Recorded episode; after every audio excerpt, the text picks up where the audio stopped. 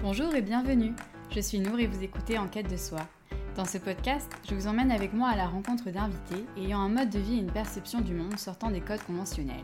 Entre engagement écologique, spiritualité ou encore développement personnel, le but de ce podcast est d'entamer un voyage intérieur afin de se construire une vie alignée qui nous ressemble. Ces témoignages sont une exploration de soi à travers les autres, permettant de récolter des indices et de faire germer de nouvelles idées. Alors, si cela vous tente, on se donne rendez-vous tous les mois pour un nouvel épisode. Installez-vous confortablement et laissez-vous inspirer. Bonne écoute Pour ce septième épisode d'Enquête de soi, j'accueille Camille Musard sur le podcast, fondatrice de Vénus et Amazon. Camille aide des femmes atypiques à se construire une vie qui a du sens, en se reconnectant à leur puissance féminine. Lors de cet échange inspirant, nous avons parlé d'hypersensibilité et de l'importance de se reconnecter à ses émotions afin de les ressentir pleinement. Camille s'est confiée sur son parcours et son processus de transformation après son burn-out jusqu'à son quotidien d'entrepreneur. Nous avons aussi parlé de la difficulté à trouver sa place dans le monde du travail lorsque l'on est hypersensible et du pouvoir de l'intuition. Avant de passer à l'écoute, je te propose de t'abonner afin de ne pas louper la sortie des prochains épisodes. Merci beaucoup Camille euh, d'avoir accepté d'échanger avec moi aujourd'hui. Je suis super, euh, super ravie de t'avoir sur le podcast. Euh, je vais direct commencer par la première question, qui est une question que je pose à tous mes invités. Est-ce que tu pourrais te présenter, mais en me parlant de tes valeurs? Parce que c'est vrai qu'en général, quand on nous demande de nous présenter, on commence directement par notre métier. Et c'est vrai que c'est hyper important, mais en réalité, ce qui nous définit vraiment, enfin, ce qui représente un peu notre essence même, à mon sens, c'est les valeurs. Donc, est-ce que tu peux me parler des tiennes? Mmh, j'aime beaucoup cette question. Bah déjà, salut Nour et bonjour à toutes celles et tous ceux qui nous écouteront. merci de m'avoir invité. Déjà, moi c'est Camille. Et si je peux me présenter à travers mes valeurs, je dirais avant tout que ma première valeur, c'est la valeur du courage. parce que je suis quelqu'un qui, où je me suis toujours dit que j'ai pas envie d'une vie monotone, tu vois, ou euh, qui est très redondante, ou qui est très routinière. Euh, je me suis toujours dit que j'avais envie de vivre une vie intense, euh, où je me sentais vivante, et que hum, chaque rêve que j'aurais, j'aurais vraiment envie de me donner les moyens et de trouver le courage de les réaliser, parce que pour moi, la vie, elle est faite pour ça. Donc voilà, vraiment cette notion de courage, hum, d'effort aussi, forcément, ce qui va avec le courage de, de réaliser ses rêves. Ensuite, je dirais comme deuxième valeur l'amour. Parce que c'est marrant du coup en réfléchissant et en parlant en même temps, je me rends compte à quel point mes valeurs ont changé depuis quelques années et à quel point les valeurs évoluent avec nous-mêmes finalement et je me rends compte à quel point j'ai évolué aussi depuis que j'ai décidé un peu de changer de vie. Euh, donc cette valeur d'amour, pour moi, je la place euh, vraiment euh, dans, le top, dans le top 3 de mes valeurs parce que pour moi, l'amour, bah, c'est avant tout l'altruisme, c'est la bienveillance, c'est le non-jugement, c'est le respect d'autrui, c'est la, communication non violente, c'est vraiment d'accepter la différence et vraiment de tolérer la différence de ce qui est différent de nous parce que souvent on agit et on vit souvent à partir d'un espace d'ego, d'un espace de peur, d'un espace de, surintellectualisation de beaucoup de choses, et qu'en fait, on, a tendance à parfois euh, juger, tu vois, à travers notre propre prisme. Et, l'amour, pour moi, c'est le contraire de la peur. Donc, euh, donc voilà, cette notion d'amour est très importante pour moi. Et comme troisième et dernière, euh, eh bien, j'ai envie de dire la valeur du risque, finalement. D'oser prendre des risques, tu vois, euh, je ne sais pas trop si on peut la définir comme une valeur, mais, pour moi, ma vie se résume un petit peu à la prise de risque constante. Donc, je t'avoue que parfois, c'est un peu inconfortable, mais voilà, prendre le risque d'être soi-même, prendre le risque de faire ce qu'on aime, prendre le risque euh, d'être qui on est, de faire ce qu'on a envie. Donc, voilà, pour moi, c'est prendre un risque à, chaque instant, et cette valeur-là est très importante pour moi. Voilà pour mes trois valeurs principales. c'est sûr que c'est des, super valeurs. Euh, et maintenant, est-ce que tu peux me parler, euh, pour le coup, de, ton cheminement et de ton parcours? Parce qu'il me semble que tu as vécu un burn-out il y a quelques années qui t'a amené à, repenser et, à complètement transformer euh, ta vie jusqu'à créer ton activité aujourd'hui. est-ce que tu peux expliquer comment tu t'es sorti de ce burn-out et quel a été ton, cheminement, ton cheminement et ton processus pour arriver jusqu'à aujourd'hui? Bien sûr, avec plaisir. j'ai l'impression d'avoir vécu déjà, plusieurs vies en une et j'avoue que c'est assez agréable comme sensation, même si parfois, forcément, le fait de, entre, entre, grosses guillemets, de sortir un peu du moule, enfin même, sans, même sans guillemets, hein, de sortir un peu du moule et de faire des choses un peu différemment et d'avoir envie de vivre différemment. C'est un peu ma, ma, devise. Et en fait, ce qui s'est passé, c'est que bah, moi, initialement, j'ai un master en marketing du luxe, du coup. Euh, parce que quand j'étais au lycée, euh, au bac, euh, ben, j'avais qu'une qu'une envie, c'était de travailler dans le luxe, dans la mode. je me voyais vraiment voyager à travers les plus grandes capitales mondiales, être directrice marketing chez Cartier à New York, par exemple, c'était mon rêve, tu vois, à l'époque. Et j'avais 18 ans, enfin bref, j'avais entre 15 et 18 ans. Et il se trouve que je me suis donné les moyens pour atteindre ce rêve mais que quand je l'ai atteint, j'ai vécu une grosse désillusion parce que du coup, à la fin de mes études, donc euh, c'était durant mon master en, marketing euh, du luxe, j'ai fait euh, un stage de, fin d'études du coup dans le secteur du luxe. Et j'en ai fait un deuxième. Et en fait, c'est pendant ce deuxième stage de fin d'études que j'ai fait mon burn-out. Du coup, donc c'était chez Cartier à Paris à l'époque, donc c'était en 2017. Et, et, je me suis pris une grosse claque à l'époque parce qu'en fait, il y avait rien qui allait finalement. Je me sentais très mal dans mon travail, je me sentais oppressée, il y avait une pression de, dingue et en fait, il se trouve que, que j'ai eu que j'ai contracté un zona en fait à ce moment-là. et moi, je suis assez sujette aux, maladies de peau, donc comme l'eczéma, le psoriasis, etc. Donc voilà, le zona, ça a été un peu un choc émotionnel et je me sentais un peu comme un poisson hors de l'eau, tu vois, à ce moment-là. Et en fait, même dans ma vie personnelle, ça n'allait pas du tout. Et voilà, je pense que j'ai subi un, un gros moment d'angoisse et de stress qui m'a fait un peu dégringoler émotionnellement, mentalement, bref, ma santé mentale était au plus bas. et il se trouve que voilà, j'ai vécu une grosse désillusion, mais que j'ai pas forcément voulu me laisser abattre, on va dire. Donc j'ai voulu retester un autre secteur du luxe, donc le côté un peu plus opérationnel, d'être plus en contact avec les clients, etc. Donc j'ai retesté une, une autre un autre, un autre poste dans une autre boîte, dans un autre groupe, dans le luxe toujours. Mais pareil, ça n'allait toujours pas. Et là, je me suis dit, ok, là, j'arrête les frais. niveau santé émotionnelle, physique et mentale, j'étais à Paris. Donc, en fait, j'étais au fond du seau. C'était pas du tout une vie qui me venait, très clairement. Mmh donc, du coup, je me suis dit, ok, maintenant, bah, quel âge, quel âge j'ai? J'avais 19 ans, 19-20 ans. Euh, non, pardon, qu'est-ce que je dis? À la fin de mes études, j'avais 23 ans. Donc j'avais 23-24 ans à l'époque, donc c'était à ce moment-là que j'ai fait mon burn-out, donc très jeune. donc en fait, je me suis dit, ben, en gros, qu'est-ce que je vais faire de ma vie, tu vois? Bah, ça, ça me correspond pas, je me vois pas du tout vivre comme ça, métro, boulot, dodo à Paris, donc c'était pas du tout possible. Et en fait, il se trouve qu'un jour, je me balade sur Facebook, j'étais un peu en train de déprimer à ce moment-là, je me suis dit, ok, mais toutes mes copines ont trouvé un, un super job, un appart, alors que moi, je suis un peu un peu la brebis galeuse. Et en fait, il se trouve que je suis tombée, comme par hasard, même si je crois pas au hasard, sur le profil d'une coach carrière à l'époque. et je connaissais pas du tout le coaching. Et c'est un peu à ce moment-là que j'ai, que j'ai découvert le, ben, le développement personnel, le coaching, l'accompagnement et un peu ce monde alternatif finalement. Donc en fait, voilà, me voilà embrigadée pour trois mois de coaching avec cette coach avec, qui j'avais eu un super feeling.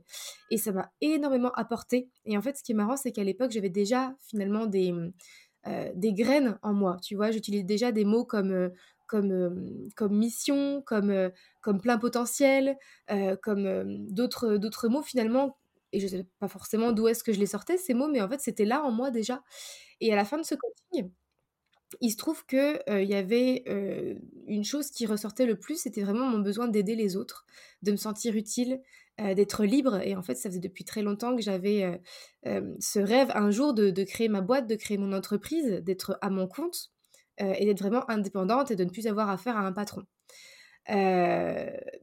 Donc en fait, voilà, c'était vraiment l'accompagnement, le coaching qui est ressorti, mais il y avait aussi le côté salariat qui est ressorti. Donc je sais qu'à l'époque, je ressentais beaucoup de culpabilité, en fait, d'avoir fait payer à mes parents 5 ans d'école de commerce et de me dire que là, j'allais faire complètement autre chose alors que j'avais même pas travaillé encore dans le marketing ou dans le commercial. Donc je me suis dit, je vais essayer l'autre pan de mes études, c'est-à-dire le domaine commercial. Donc c'est pour ça que j'ai trouvé un job en CDI. Du coup, là je suis descendue à Nice cette fois-ci pour rejoindre mon, copain de l'époque. Et, et, du coup, je, me fais embaucher en CDI dans une boîte à Nice en tant que business developer. Mais pareil, au bout de six mois, ça n'allait toujours pas. Et là, je me mmh dis, ok, là c'est bon, j'ai compris le message, le salariat, ça n'est pas fait pour moi.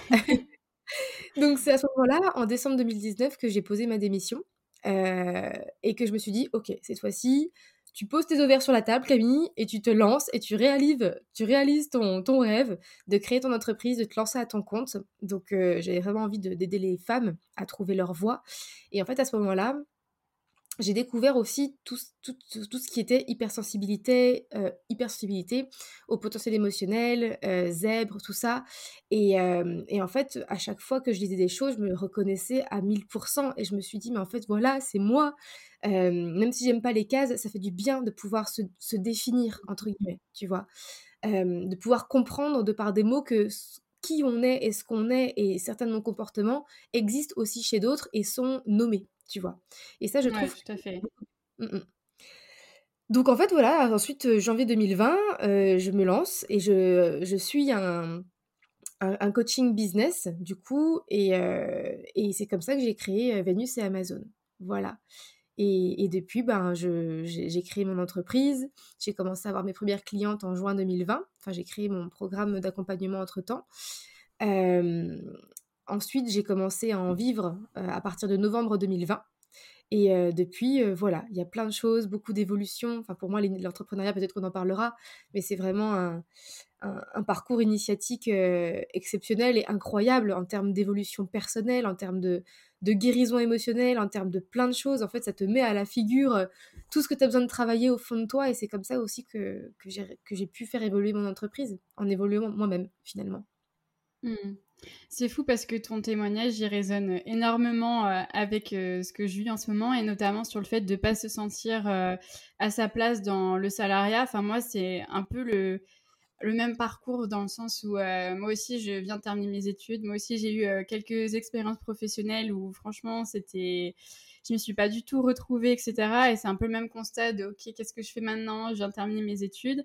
Et il euh, y a un peu cette idée que, bah ouais, c'est vrai que le salariat, je m'y retrouve pas. Et en même temps, il y a un peu cette image qu'on nous renvoie que, bah quand même, tu commences à peine ta carrière, t'es difficile. Euh, Peut-être même, euh, des fois, on me dit que je suis capricieuse ou trop exigeante. Enfin, il y a vraiment cette image qu'on nous renvoie quand on n'entre pas justement dans le moule du salariat. Et c'est pas forcément évident à gérer.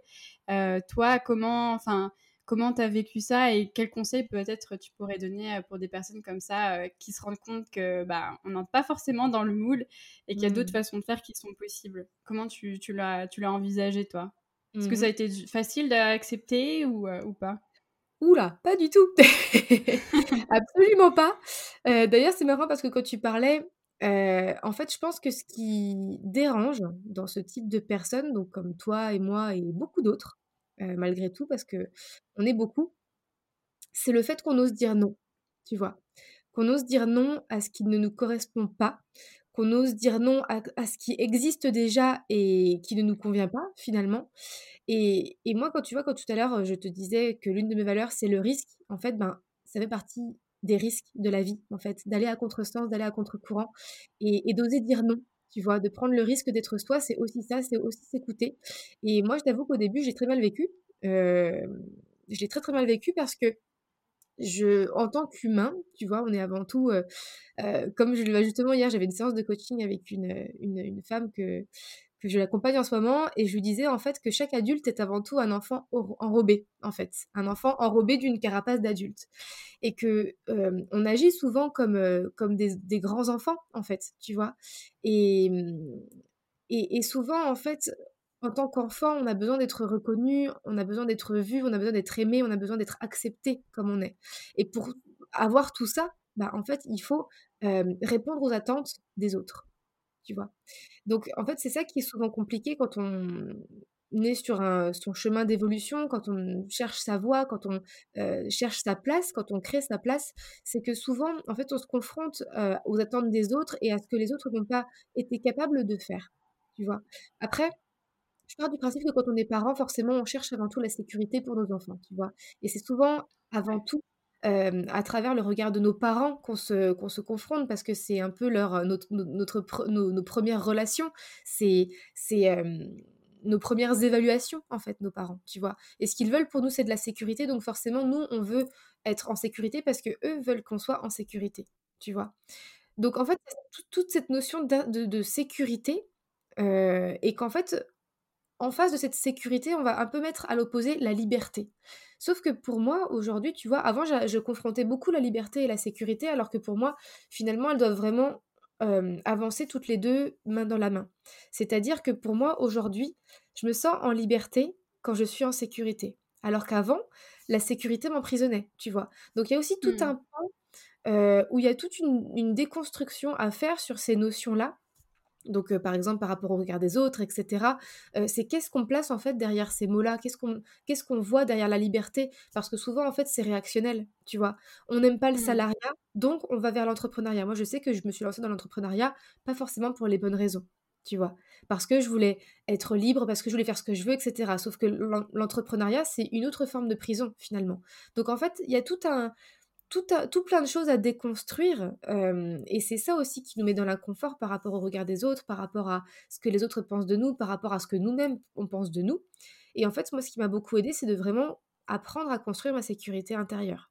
Tu vois De me dire que peu mmh. importe ce que les autres pensent, peu importe si j'ai plus d'argent, peu importe si un jour j'ai plus de toit, peu importe si, voilà, peu importe si j'ai plus rien.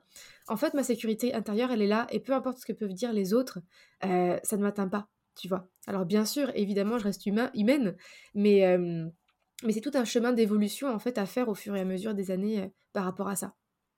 Mmh. Et c'est drôle parce que quand j'ai préparé cet échange, enfin spontanément, c'est le mot courage est venu en en relisant euh, ton parcours et ton histoire, c'est drôle et en même temps non, c'est évident que ça fasse partie de, tes valeurs, ça fait sens. Est-ce que toi tu as toujours eu ce goût du risque et comment euh, comment tu le trouves en toi ce courage? Parce que c'est c'est vraiment pas évident et surtout quand on veut se lancer euh, dans l'entrepreneuriat, c'est facile de bah, en fait je pense qu'on est tous confrontés à des peurs, à des croyances limitantes. comment toi tu gères ça? Parce que moi, ça m'impressionne. Hein. Je me dis, mais où tu trouves tout ce courage?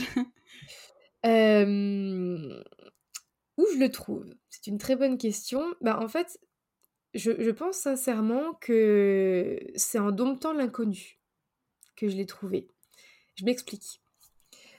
Je t'avoue que moi, j'ai, enfin, quand j'avais 23-24 ans, justement, quand j'ai fait mon burn-out, j'étais un peu transi par la peur, tu vois? J'avais très peur. Enfin, j'ai toujours été en fait un peu, euh, un peu, euh, comment dire, un peu kamikaze, un peu euh, toujours à prendre des risques, un peu bulldozer en fait. Ça, c'est un peu dans mon caractère déjà, c'est une chose. Mais j'ai toujours eu très peur et en fait, je me rendais compte que ces peurs-là, souvent, ne m'appartenaient pas. Tu vois, j'avais peur finalement de décevoir, j'avais peur de, de ne pas être en sécurité, j'avais peur de manquer, j'avais peur de ne pas réussir, etc. Mais c'était toujours vis à -vis des autres, tu vois, de ce qu'on allait penser de moi. Et en fait, pour moi, le courage, je l'ai vraiment trouvé en domptant l'inconnu, parce qu'en fait, si on n'a pas de, le courage de faire certaines choses, c'est parce qu'on a peur de l'inconnu. Parce que mmh, l'inconnu, c'est le vide. Tu vois Parce que l'inconnu, en fait, on, on, a très peur de cet inconnu parce qu'on l'imagine un peu comme une grosse masse noire, tu vois, un peu comme un vide intergalactique. Alors qu'au final, bah, l'inconnu, c'est du vide. Et dans le vide, en fait, on peut y mettre ce qu'on veut, tu vois. Et en fait, la peur de l'inconnu, ça nous crée des angoisses. Et l'angoisse, l'émotion de l'angoisse, c'est directement relié, en fait, à la peur du futur, tu vois. Et le futur, c'est l'inconnu.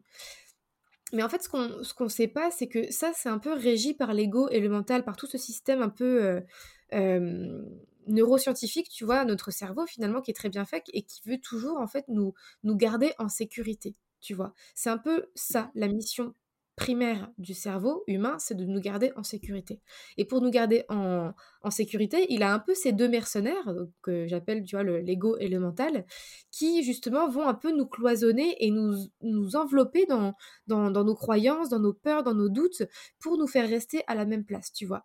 Parce que derrière ça, il y a aussi une forme de loyauté inconsciente au clan familial, à nos parents, à ce qu'on connaît, à notre filtre, à nos convictions, tu vois. Donc en fait, c'est tout ça que j'ai appris à déconstruire, parce qu'honnêtement, c'était pas inné. Hein. Euh, euh, j'ai, déconstruit beaucoup de choses pour reconstruire les choses à ma manière en moi, tu vois. Et en fait, tout est une question de, de perception, tu vois. Et si on voit l'inconnu comme quelque chose de, qui fait très peur ou à prendre du risque, on va tout perdre, ça va être une merde infâme, évidemment que ça va l'être, En revanche, si on voit l'inconnu comme quelque chose d'excitant, comme quelque chose où on peut tout créer et on peut tout fabriquer de toutes pièces et nous créer une vie sur mesure parce que tout est possible et qu'il y a des solutions à chaque problème, tu vois, en fait, ça va être comme ça. En fait, on, crée notre réalité avec nos pensées, ça c'est un fait, tu vois, c'est même scientifique, on crée notre réalité et la vie nous donnera toujours raison, tu vois. Et, et je pense sincèrement que oui, pour moi, le courage, il, se trouve en fait en changeant de perception, en changeant notre regard sur les choses, sur la vie, sur euh, ce qu'on a reçu. Et en fait, on n'est pas responsable de ce qu'on a reçu, par contre, on est responsable de ce qu'on en fait, tu vois. C'est vraiment comme ça que je vois les choses et c'est ce comment je j'imagine avoir euh, trouvé le courage de, faire les choses. Mais bien sûr, j'ai encore peur. Mais ce qui m'aide, c'est de passer au-dessus de la peur et de voir la peur comme une amie, tu vois, presque comme un mmh. guide. Parce que ce que, que j'aime dire, tu vois, souvent, c'est euh, pour moi, ce qu'on veut se trouve toujours derrière la peur. Donc j'ai aucune raison de ne pas aller chercher derrière la peur, puisque c'est derrière la peur qu'est-ce que je veux, tu vois? Mmh ouais, c'est exactement ça en vrai. C'est euh, que la peur, c'est souvent on a peur de sortir de notre zone de confort, mais c'est en sortant de notre zone de confort qu'on va qu'on va s'ouvrir des opportunités, euh, qu'on va évoluer, qu'on va faire plein de choses chouettes. Donc euh, j'aime bien cette idée, ouais, d'aller chercher dans la peur plutôt que de la fuir, d'aller pile dedans. C'est ça, pour moi, c'est une émotion c'est une émotion ressource avant tout, c'est une émotion guide, tu vois? En fait, c'est juste de d'enrober la peur d'amour. Vraiment, c'est vraiment ça.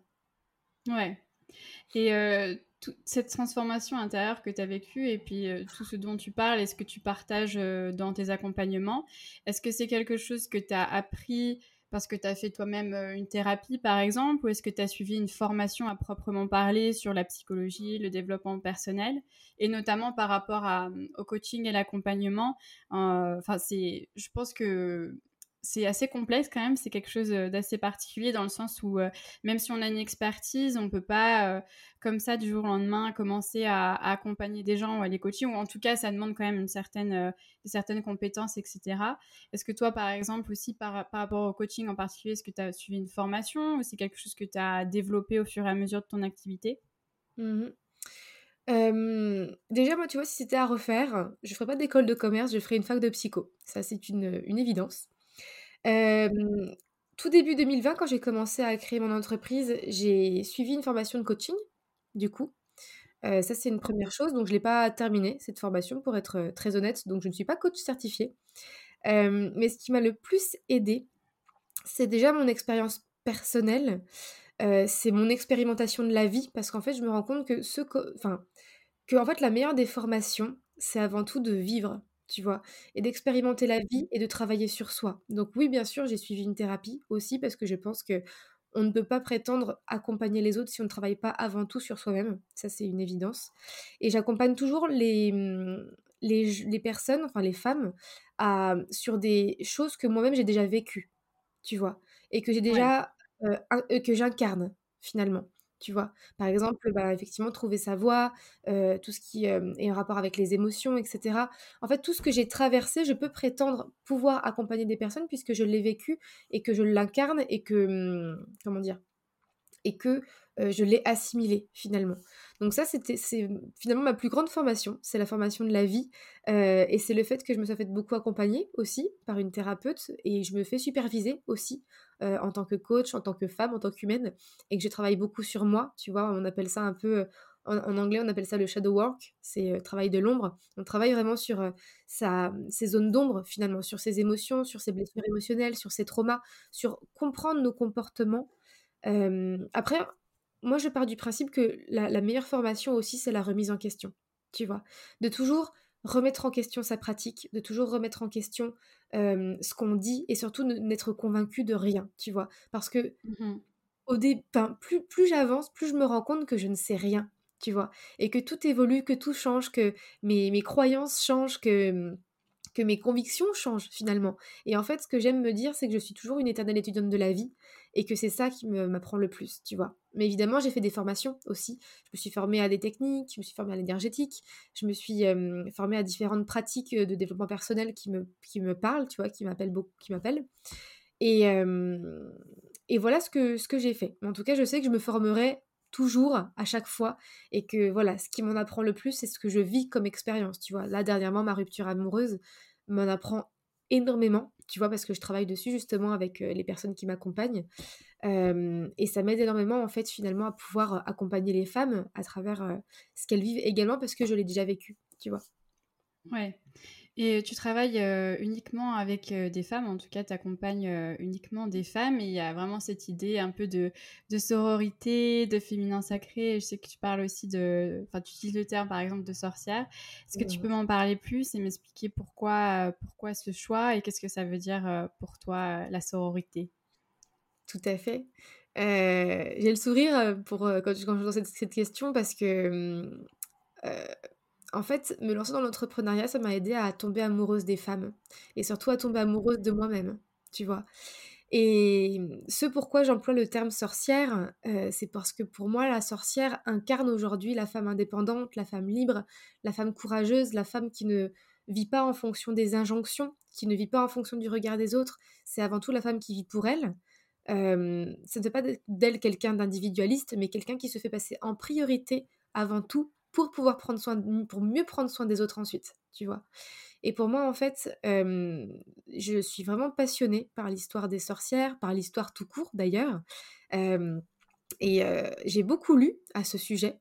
Euh, sur euh, justement sur, euh, sur ces femmes, tu vois, qu'on a brûlées à travers les siècles, sur ces femmes qui dérangeaient, tu vois, parce qu'elles pensaient différemment, parce qu'elles ne rentraient pas dans les croyances religieuses de l'époque, parce qu'elles étaient indépendantes et parce qu'elles ne suivaient pas forcément les règles, tu vois. Et c'est tout un pan de l'histoire finalement qu'on a occulté, tu vois, les femmes dans l'histoire. D'ailleurs, en anglais, tu vois, on dit history, et en deux mots, c'est his story, et ça veut dire son histoire, en parlant d'un homme, tu vois. Donc en fait, il y a tout un, tout un historique sur la femme, tu vois, qu'on a voulu faire taire, etc. Et, c'est pour ça aussi que, je me définis comme sorcière moderne aujourd'hui et comme une femme profondément féministe, tu vois. parce que je défends le droit des femmes, parce que je défends la voix des femmes et surtout le bien-être des femmes. Et aujourd'hui, je sais qu'on est encore très souvent euh, assommé par le poids des injonctions, par le fait de devoir être mère absolument, par le fait de devoir se marier, euh, par le fait de, de, devoir acheter une maison, d'avoir, euh, bref, tu vois, de plein de choses qui nous enferment finalement dans des rôles et on en finit par s'oublier, en fait. Et moi, ce pourquoi la mission que je me suis octroyée, c'est vraiment justement de libérer les femmes afin qu'elles puissent faire chacun de leurs choix en conscience. C'est vraiment ça. Parce qu'il n'y a aucun problème hein, d'être mère ou d'acheter une maison, etc. C'est pas ça que je dis. C'est juste de faire ces choix-là en conscience et d'être, on va dire, d'avoir son propre libre arbitre, tu vois, et d'avoir conscience de tout ce qui impacte nos comportements et, nos choix, etc. Tu vois. Mmh. Et est-ce que tu peux revenir en parallèle aussi sur la notion d'hypersensibilité?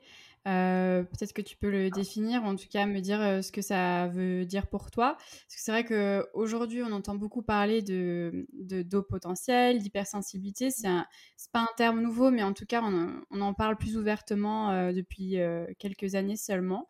Et je sais que ça fait partie intégrante aussi de, de, ton activité et de ton accompagnement. Donc, est-ce que tu peux en parler un peu plus? Bien sûr c'est pareil, tu vois, sur cette notion d'hypersensibilité, j'ai beaucoup changé de perception sur, sur ça parce qu'effectivement, on l'utilise souvent à tort et à travers. Et pour moi, la notion d'hypersensibilité, en fait, c'est...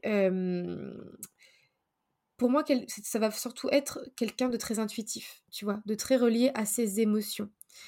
Et c'est pour ça que on en parle aussi d'hyper-émotivité, mais ça ne veut pas forcément dire quelqu'un qui pleure tout le temps. Bien sûr, on est, comme le nom l'indique, très sensible, mais ça peut être par rapport à beaucoup de choses. Ça peut être sensoriel, ça peut être émotionnel, ça peut être...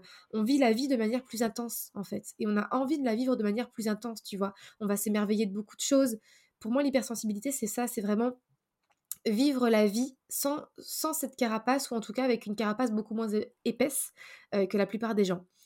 Et ce que j'ai envie de dire là-dessus aussi, c'est parce que moi je parle beaucoup d'émotions dans mes accompagnements, parce que pour moi c'est euh, la langue des hypersensibles et c'est la langue des femmes, tu vois.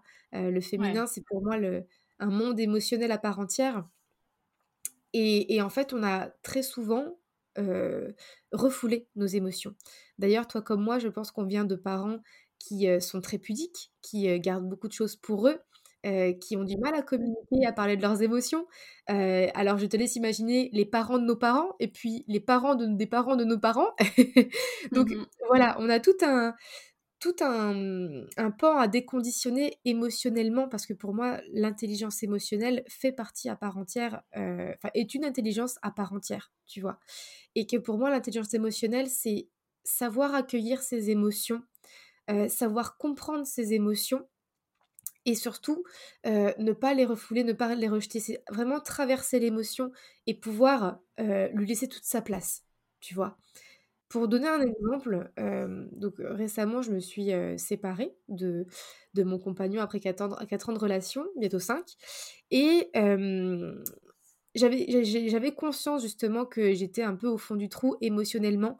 Et en fait, j'ai énormément pleuré, tu vois? Et je sais que je me suis vraiment donné l'autorisation d'aller mal tu vois? J'avais vraiment conscience que j'allais mal et que mmh, j'étais très triste et que je pleurais beaucoup et, que forcément ça m'aidait aussi à libérer, tu vois, de vraiment traverser mmh. l'émotion. Et en fait, je, ne cherchais pas du tout à aller mieux. Je ne cherchais pas du tout à ce moment-là à aller de l'avant parce que je n'en avais pas envie tu vois.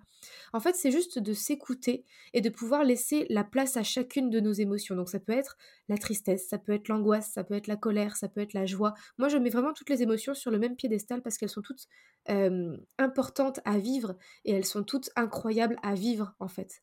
Mais souvent, on a peur de nos émotions. Parce qu'on vit dans une société qui est régie par le contrôle, par la peur, et que nos émotions, par définition, sont incontrôlables.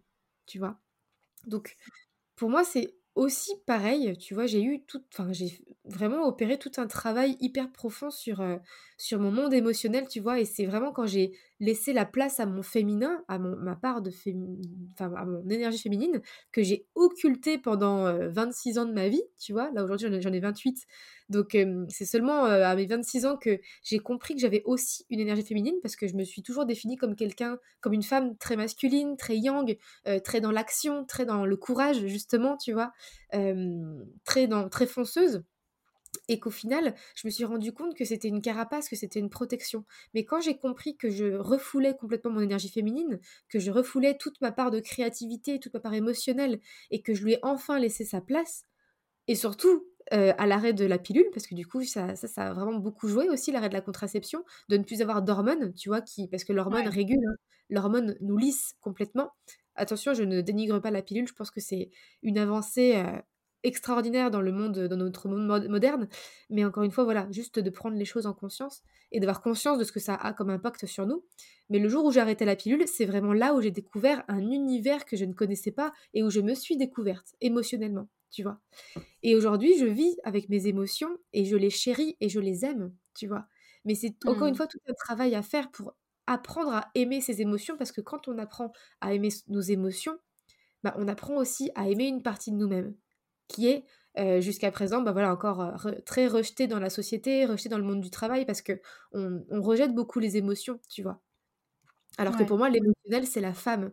Mais comment on peut s'accepter en tant que femme alors que la société rejette une partie de qui on est, c'est-à-dire les émotions, tu vois? Donc voilà, c'est tout un... J'avoue que la question de base, je l'ai un peu oubliée. Ah si, l'hypersensibilité. oui.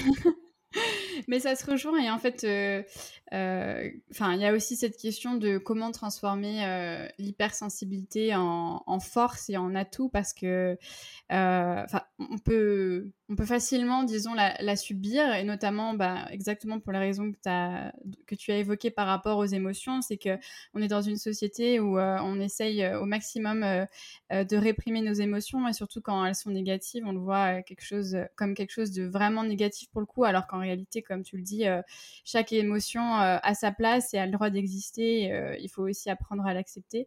Donc je suppose que faire de son hypersensibilité une force, ça passe euh, justement par accepter ses émotions pleinement. Mais est-ce que tu aurais d'autres d'autres conseils par rapport à ça pour, pour plus que d'accepter son hypersensibilité, de le transformer en force? Parce que quitte à être hypersensible, autant que ce soit qu'on le, qu'on le transforme en quelque chose de positif. Déjà, tu vois, je l'ai souvent employé ce terme, tu vois, transformer l'hypersensibilité en force. Mais aujourd'hui, ça me fait un peu ça me fait un peu grésiller les oreilles, tu vois?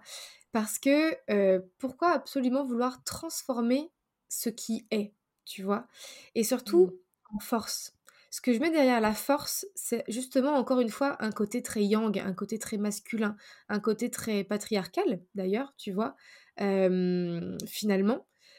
Alors qu'au final, l'hypersensibilité, elle est ce qu'elle est, tu vois. Et que pour moi, elle n'a pas besoin d'être une force tu vois. On n'a pas besoin de transformer notre hypersensibilité, on n'a pas besoin de se transformer toujours en réalité. Juste, je pense que c'est plutôt un travail de lâcher prise, tu vois, et d'accepter ce qui est. D'accepter qu'on est hypersensible, d'accepter qu'on est au potentiel, d'accepter qu'on est parfois en colère, parfois joyeuse, d'accepter en fait tous les de notre personnalité. Pour moi, c'est vraiment là le point, tu vois?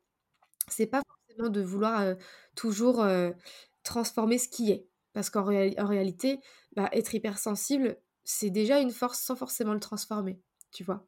C'est mmh. c'est plutôt mon point de vue là-dessus. Ouais, ça passe du coup aussi par euh, bah, l'acceptation, euh, l'acceptation de l'inconfort, parce que quand tu es hypersensible, euh, tu ressens tout de manière intense, plus intense, et quand c'est, des émotions joyeuses, c'est, c'est incroyable, c'est grisant, mais quand c'est des émotions de tristesse ou de colère, de frustration, forcément c'est moins agréable à ressentir sur le coup, donc je pense que c'est aussi pour ça qu'on a cette idée peut-être qu'on parle de transformer l'hypersensibilité en quelque chose de positif, justement parce qu'il y a cette partie aussi euh, un peu moins drôle, on va pas se mentir, euh, mmh. qui est pas toujours euh, facile à gérer au quotidien, quoi. Mmh. Tu vois, c'est intéressant ce que tu dis, le fait que, que, pareil, tu vois, souvent on, juge nos émotions comme étant agréables ou pas agréables. Mmh. Mais en fait, encore une fois, tu vois, c'est une question de perception. Et je pense qu'en fait, une émotion désagréable, elle l'est parce qu'on la définit comme telle. Mais en l'occurrence, Aujourd'hui, tu vois, quand je me sens triste, quand je me sens en colère, mais en fait, je suis heureuse d'être triste, je suis heureuse d'être angoissée, je suis heureuse d'être en colère parce qu'en fait, ça fait juste de moi une femme vivante, tu vois. Et si je ressens de mmh. la tristesse et de la colère, c'est que ouf, j'ai un cœur, ouf, je suis vivante, ouf, je peux cligner des yeux, respirer. Et, et que finalement, il n'y a pas forcément pour moi d'émotions agréables ou désagréables. Toutes les émotions sont importantes à vivre. Et je pense même que, mmh, que l'enjeu ici, tu vois, c'est plutôt de chercher une sorte d'équilibre dans nos émotions. Parce que tu vois, quand on est hypersensible, on a souvent tendance à être très joyeuse ou très triste. Tu vois, en fait, on vit des montagnes russes émotionnelles, on vit des très hauts, mais aussi des très bas. Donc en fait, pour moi, l'enjeu émotionnel quand on est hypersensible ou quand on est au potentiel émotionnel, c'est surtout de trouver un équilibre, tu vois?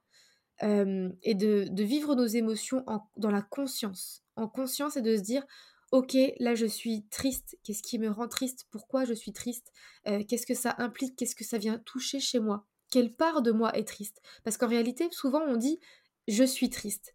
C'est comme si on disait, je suis tristesse. Tout mon être est tristesse, tu vois. Mmh Alors qu'en réalité, si on est triste, c'est juste une petite part de nous qu'un élément extérieur est venu toucher qui nous a rendu, qui, a rendu cette part de nous triste. Mais en fait, on va un peu se transformer en Sherlock Holmes et, se dire quelle part de moi a été touchée? Pourquoi je me sens triste? Pourquoi je, cette partie de moi se sent triste? Tu vois? Donc en fait, c'est tout un travail de d'auto-analyse, d'auto-coaching, et ça, ça s'apprend, tu vois. c'est vraiment de reprendre sa souveraineté émotionnelle, de reprendre cette responsabilité émotionnelle sur nous-mêmes, et, et, juste en fait de ne pas chercher à contrôler, tu vois. Juste mmh. d'être et de traverser l'émotion et, et, de la laisser vivre pleinement son, son, sa vie d'émotion à travers nous, tu vois. Et tout à l'heure, tu parlais d'intuition.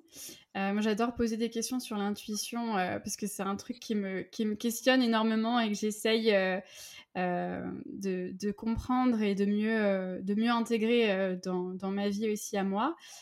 toi, ton intuition, comment elle se manifeste peut-être d'une manière même très concrète Est-ce que c'est une petite voix Est-ce que c'est un ressenti Et comment tu identifies ces choses-là comme étant euh, ton intuition? Parce qu'à un moment, enfin, comment tu te dis ah tiens, ça c'est mon intuition. Donc si c'est mon intuition, ça veut dire que j'aurais plutôt intérêt à l'écouter et c'est pas mon mental. Mmh. Bah, déjà à partir du moment où on réfléchit à ça, c'est qu'on mentalise déjà trop. Tu vois, à mmh. mon sens. Quand on se dit comment écouter mon intuition, qu'est-ce que mon intuition me dit? Enfin, déjà, ça, c'est le mental qui reprend le dessus, tu vois? Mais en fait, l'intuition, je pense qu'elle arrive vraiment dans les moments où on s'y attend pas. effectivement sous la forme d'une petite voix, tu vois? De et quand je dis une petite voix, c'est surtout des pensées. Et en fait, je pense sincèrement que toutes les pensées négatives, toutes les pensées basées sur la peur, sur le contrôle, viennent vraiment du mental et de l'ego, tu vois? Et d'ailleurs, c'est malheureusement, bah, quand on ne fait pas attention à nos pensées, quand on ne prête pas attention à nos pensées, c'est la majorité de nos pensées, tu vois, ces pensées-là, ces pensées un peu obscures. Alors que parfois, il peut y avoir une petite voix lumineuse qui te dit «Oh, j'aimerais tellement faire ça, je rêverais de pouvoir faire ça, mais j'en suis capable, etc. Tu vois, c'est un peu, pour moi, la voix de l'espérance. C'est un peu les mots d'espoir, l'intuition, tu vois. C'est un peu cette voix qui va nous faire prendre des risques.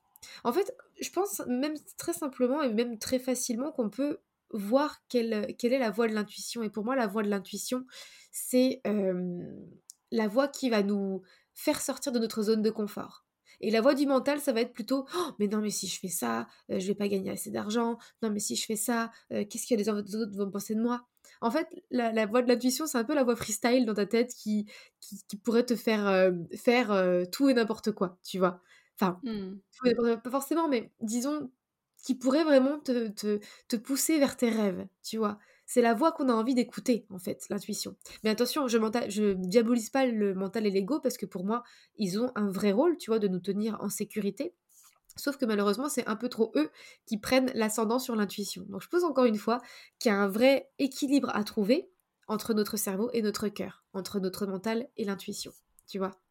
Mmh. Et en fait, c'est vraiment pour moi une, un exercice, tu vois. C'est vraiment un entraînement. C'est vraiment de s'écouter penser, tu vois de prêter attention à nos pensées. C'est vraiment ça. Oui, totalement. Et je sais que c'est. J'avais posé aussi la question euh, à ma magnétiseuse, que j'avais d'ailleurs interrogée sur le podcast, Véronique, et qui m'avait répondu, entre autres, que oui, l'intuition, c'était euh, tout ce qui était. en fait, c'était les pensées qui sont les plus fluides et que écouter son intuition, ça nécessitait aussi de faire confiance, de se faire confiance et de faire confiance à la vie parce que comme tu dis, c'est souvent des pensées qui nous poussent à sortir de notre zone de confort et à faire des choses parfois un peu folles et donc euh, pour l'écouter, il faut faire confiance en fait et pas trop se poser de questions.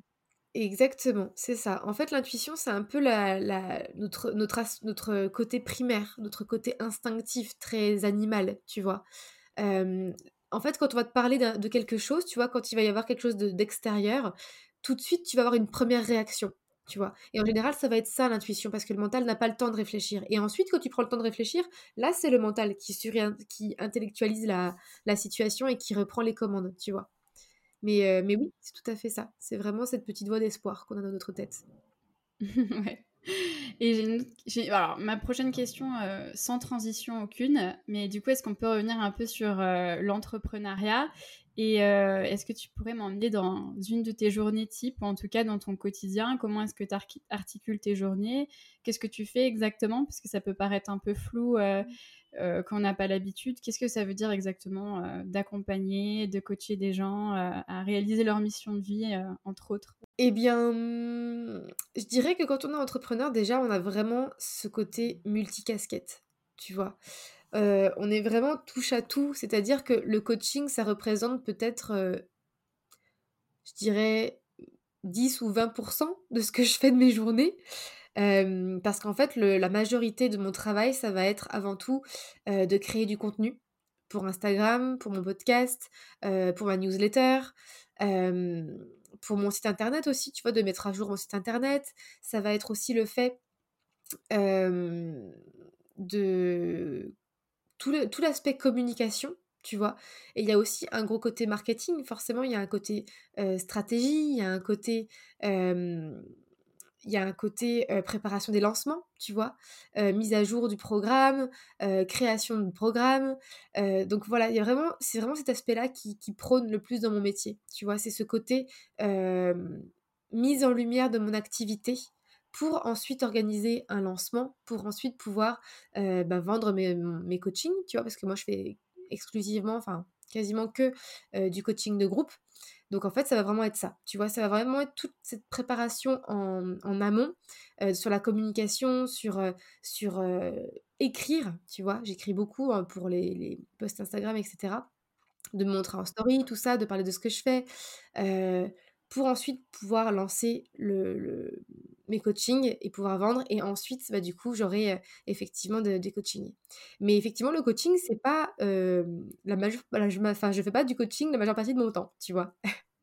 Ouais, mais c'est bien, c'est bien que tu en parles, c'est bien de, le préciser parce qu'on a souvent une idée un peu idéalisée de l'entrepreneuriat, euh, on a une idée assez, assez fixe de ce que c'est, mais en réalité, comme tu dis, il faut être un peu multicasquette et, et, et, voilà, faire plein de choses. c'est pas, ouais, c'est pas forcément que cette image idéalisée, il y a plein de... c'est clair.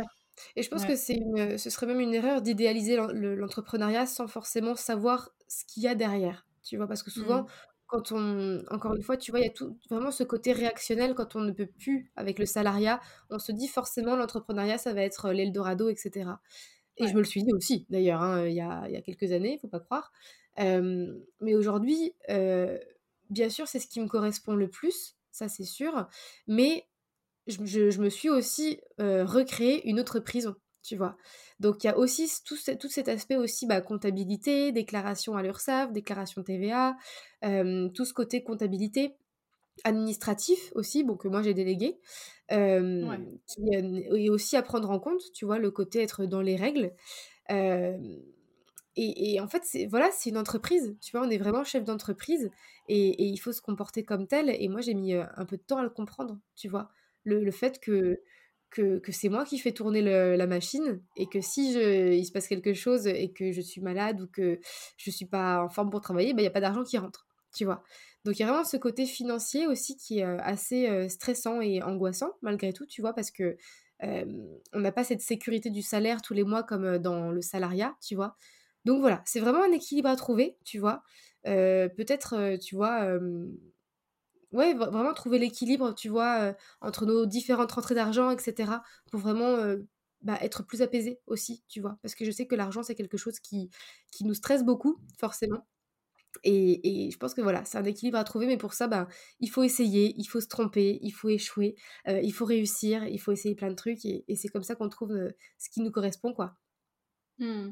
la question de l'argent, c'est une question euh, que je voulais aussi évoquer avec toi, justement parce que comme tu dis, c'est quelque chose qui peut, euh, faire assez peur et qui freine, je pense souvent, euh, un changement de carrière, d'orientation, ou qui peut-être nous freine dans nos envies de lancer des projets.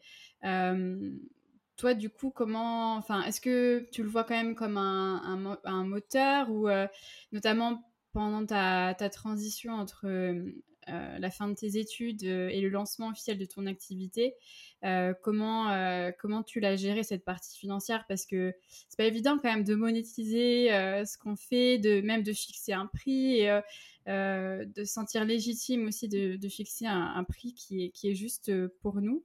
Comment tu le vis ça?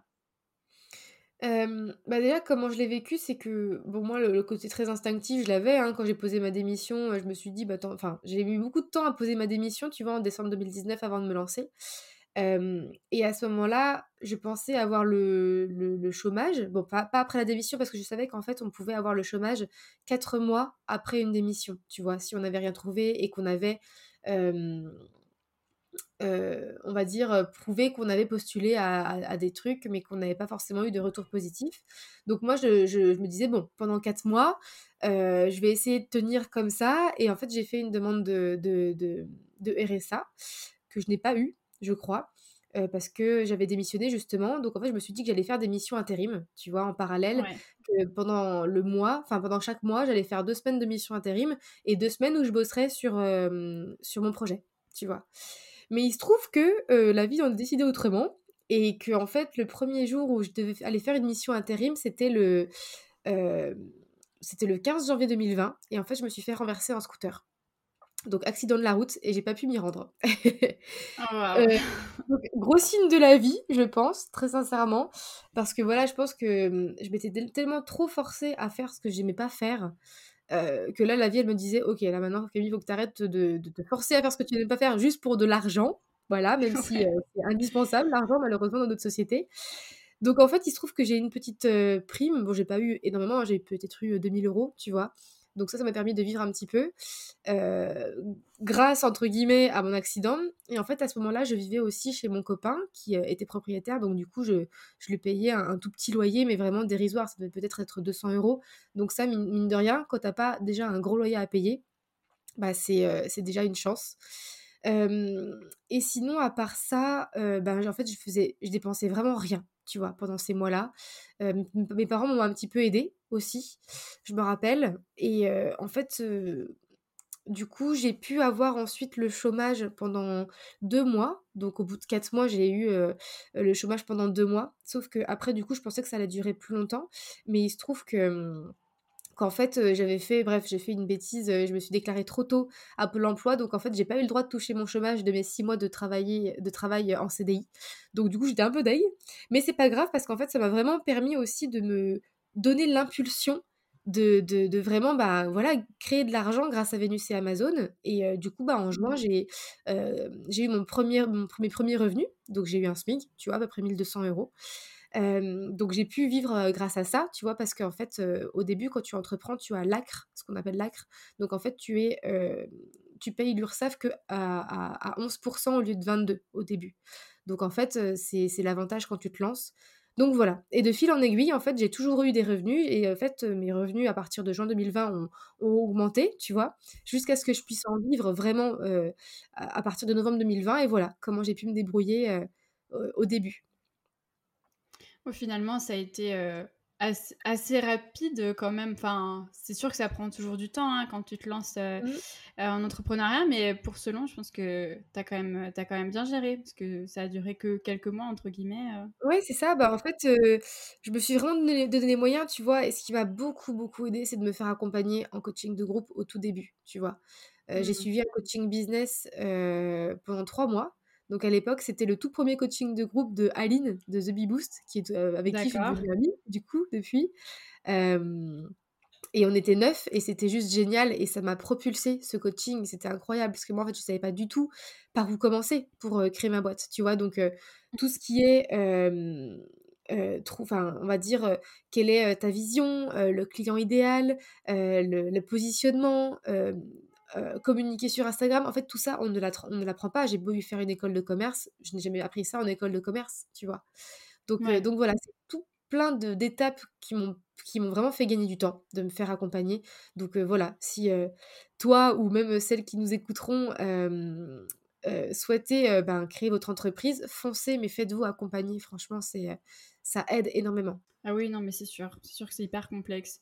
Et mmh. juste, bah, j'allais te poser une question sur la mission de vie. En réalité, on pourrait faire plusieurs épisodes sur cette question-là qui est hyper complexe, mais est-ce que tu pourrais me partager peut-être deux, trois clés qui peuvent en tout cas peut-être commencer à enclencher une réflexion lorsqu'on se pose justement ces questions de OK, quelle est ma mission de vie? Qu'est-ce, que, qu'est-ce qui me ferait vraiment vibrer au niveau professionnel? Comment, Quelles sont les premières questions qu'on peut se poser? Oui, alors déjà j'aimerais juste parler un petit peu de ce terme mission de vie. Tu vois, moi je l'ai beaucoup utilisé mais pareil, j'ai changé de perception sur ce terme et aujourd'hui je l'utilise plus parce que je pense que c'est un terme qui a été un peu utilisé encore une fois à tort et à travers, tu vois, un peu pour tout et n'importe quoi. Et, et en fait, la mission de vie, c'est devenu un peu bah, trouver sa voie professionnelle, tu vois? Et en l'occurrence, quand j'y réfléchis, pour moi, c'est pas ça. En tout cas, c'est plus ça, tu vois. C'est plus, si, c'est plus vraiment juste avec ce que, ce que j'imagine. Pour moi, c'est comme si la mission de vie, c'est comme si la vie nous donnait une mission, c'est comme si quelque chose d'extérieur à nous nous donnait une mission, tu vois. Et je trouve que ça ajoute une pression, tu vois. C'est comme si on avait un peu une destinée toute tracée. Et c'est comme si ça nous enlevait un peu notre responsabilité, tu vois.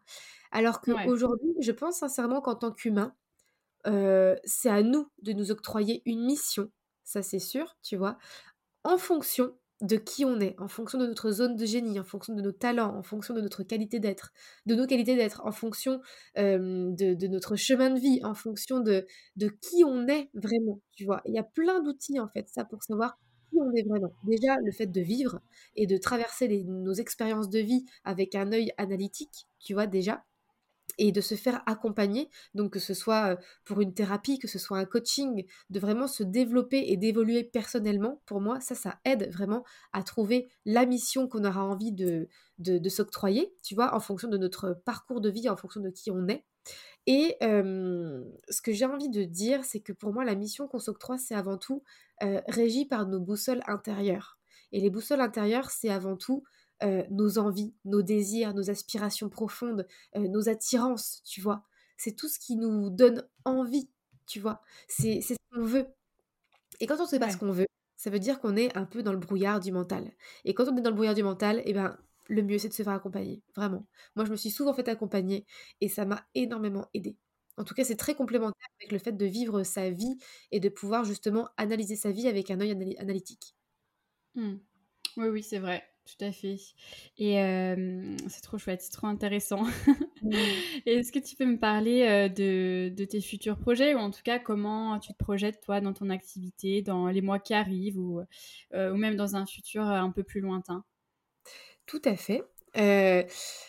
bah, là, du coup, justement, comme je, je disais, là, j'ai j'ai changé de vie il y a pas très longtemps, enfin il y a là il y a même pas une semaine, c'est que effectivement bah voilà, je me suis séparée après euh, bientôt 5 ans de relation. Donc en fait jusqu'à présent, je vivais dans le sud de la France, donc j'ai quitté le sud de la France et là du coup, je suis euh, j'ai décidé de rentrer deux mois dans ma région natale, donc novembre euh, novembre décembre. Donc là actuellement, je suis chez mes parents. parce que j'ai envie de profiter de ma famille, tu vois, de retourner un peu aux sources et de vraiment prendre le temps de me poser. Et à partir de janvier, j'ai envie de voyager du coup. J'ai aussi envie de faire une pause dans mon activité et de prendre du recul pour savoir aussi qu'est-ce que j'ai envie d'apporter aux femmes, tu vois? Comment j'ai envie d'accompagner? Quelle posture j'ai envie de prendre? Et là, je sens que j'ai besoin de faire une pause dans mon activité. je sais que c'est la mission que je me suis octroyée, donc je vais y revenir. Ça, c'est une, c'est, une, c'est une évidence. Mais pour mes projets futurs, voilà, c'est vraiment le voyage avant tout. Donc là, j'ai une opportunité peut-être pour travailler sur, sur un bateau en tant que, en tant que, mmh, guide d'expédition, du coup. donc ça va me permettre de voyager, d'être payé en même temps. Donc ça, c'est hyper chouette. Donc peut-être que je vais faire ça pendant six mois, tu vois. Et c'est aussi ça le risque, tu vois, de faire peut-être complètement autre chose que ce qu'on avait prévu initialement de s'octroyer le droit de faire une pause quand on en a besoin. Et, et, voilà, parce que la vie, c'est ça, en fait. On n'est pas obligé de faire la même chose toute sa vie, on peut le faire de manière différente. et je sais que moi, mon rêve, ce serait de pouvoir un jour acheter une grande maison en pierre, tu vois, dans une campagne que j'aime bien, peut-être en, Bretagne ou, ou dans le sud de la France, mais plutôt l'arrière-pays du sud, tu vois, pas forcément en bord de mer. Euh, comme les Cévennes, etc. Tu vois, c'est des régions que j'adore. Et de pouvoir en fait créer un lieu d'accueil pour organiser des retraites, des séminaires. Donc ça, c'est vraiment mon rêve à long terme. Donc, donc voilà. Mais en tout cas, pendant ces six mois, les six premiers mois de 2023, je vais certainement faire ça. Tu vois, guide d'excursion. Euh, pour voyager et être payé en même temps. Euh, et ensuite revenir et pouvoir euh, peut-être, reprendre Revenu c'est Amazon, tu vois. Mais je partagerai certainement mes aventures sur ma page Instagram, ça c'est sûr. Donc, mmh. donc voilà, on verra ce que la vie me réserve, mais en tout cas, je pense que ça va être ça. Et, je suis très contente de pouvoir m'autoriser et m'octroyer cette pause et, et pouvoir faire complètement autre chose. Et c'est ça la richesse de la vie, en fait. Moi, tu vois, je sais que en design, j'ai un profil de 4 et que je suis MG, Manifesting Generator. Et en fait, c'est un peu des multipassionnés, tu vois. Enfin, moi, mon rêve, c'est vraiment d'avoir plein de vies en une et de pouvoir tester plein de choses. Il y a tellement de choses qui m'intéressent, j'ai tellement envie d'apprendre plein de choses, de découvrir plein de choses que je ne connais pas. Et en fait, c'est ça qui nous permet aussi de sortir de nos convictions et qui nous permet de, de vivre la vie pleinement, en fait, tu vois. De sortir de ce qu'on connaît pour aller à la rencontre de l'inconnu et de ce qu'on ne connaît pas. Voilà pour les projets. c'est des beaux projets en tout cas, mais je suis totalement d'accord avec toi. Le voyage, c'est, je pense, l'une des meilleurs moyens d'apprendre à se connaître. Et, et clairement, euh, je, je, trouve que c'est génial de s'autoriser à prendre des pauses qui sont en réalité pas vraiment des pauses. Euh, j'aime pas trop, par exemple, le terme de césure pendant ses études parce que je considère que, bah non, c'est juste une autre partie de ma vie. Euh, voilà, ça fait partie du tout, quoi. Mmh. En fait, c'est ça. Moi, tu as, complètement raison. Je pense que c'est pas une pause, c'est comme si on mettait notre vie en pause, mais finalement, c'est juste un nouveau chapitre. Tu mmh. vois? Tout à fait. C'est un nouveau chapitre. Je suis tout à fait d'accord avec toi. Alors du coup, j'ai deux dernières questions. Euh, la première, c'est une question un peu d'introspection.